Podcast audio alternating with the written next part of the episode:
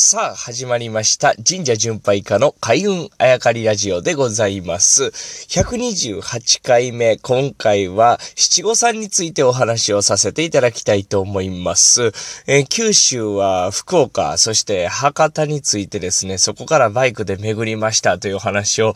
まあ、日を追うごとにですね、熊本に向かう様子を皆さんにこの番組でもお伝えしてたんですが、初日に僕は福津市という、えー、いうところに走りに行きましたというお話をしたかなと思うんですね。で、そこからまた、あ小賀市と言ってですね、で、福岡市にまた戻ってくるわけでございますが、まあ、北九州に向かうようにですね、熊本とはちょっと反対側だったんですけれども、初日、福津市というところに行かせていただきました。そこに宮地岳神社という、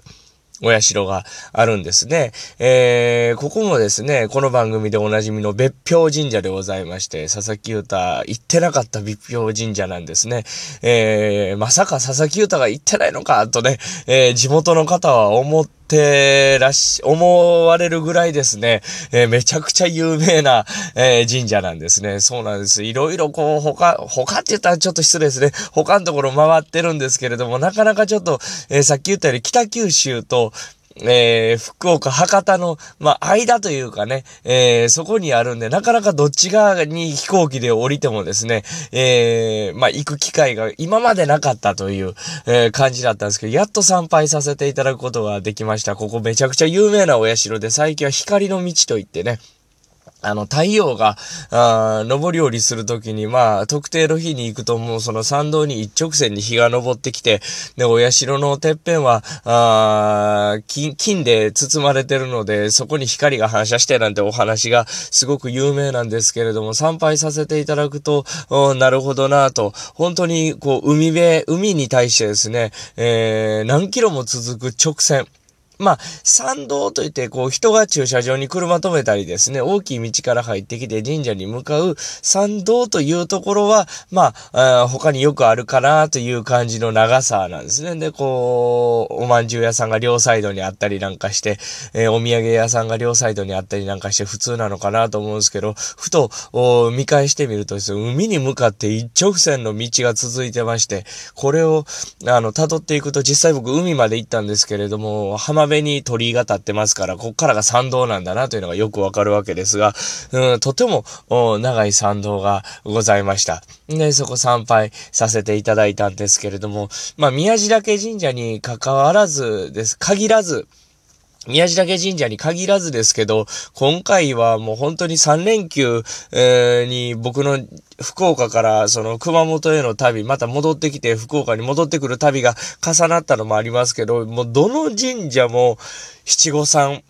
でしたね。もう七五三の、まあ、お参りというか、お祝いというか、の親子連れ、家族連れがすごく多かったですね。で、これ七五三といえば神社という方も多いんじゃないかなと思うんですが、実際まあ七五三を機に神社に行く。それ以外はまあ初詣ぐらいかなという、お親、親御さん世代がね、多いんじゃないかなと思うんですが、これ七五三って別に神社に限ってないですね。お寺さんでも七五三、えー、の参拝というかね、お祈りというか、祈祷というか、お祝いがあるわけでございますが、これそもそも僕が今祈祷だ、お祈りだ、お祝いだといろいろ言いましたけど、七五三って何なのか？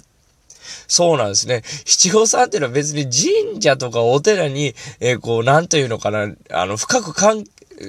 もうめっちゃ昔から深く関係してましたというもんじゃないですね。実はなんか僕ら神社お寺でやってると思うと、太古の昔からあったように思いますが、七五三というのは、まあ、一説によるとですね、ね、僕も毎年、まあそういう、こう、お話をいろいろなところでするんで、いろんな方に聞いて調べるんですけれども、それをこうまとめると、一説によるとやっぱり、武家の文化だった。まあ将軍がね、息子を祝う、息子の成長を祝ったというね、ね、それが武家に広がってですね。だから最初は、えー、江戸の頃に広がった武家の文化ですから、関東圏でしか行われてなかったと。それがまあ、あの、全国、京都、大阪に広がり、そして全国に広がっていったというような、ああ、言われが、まあ有力な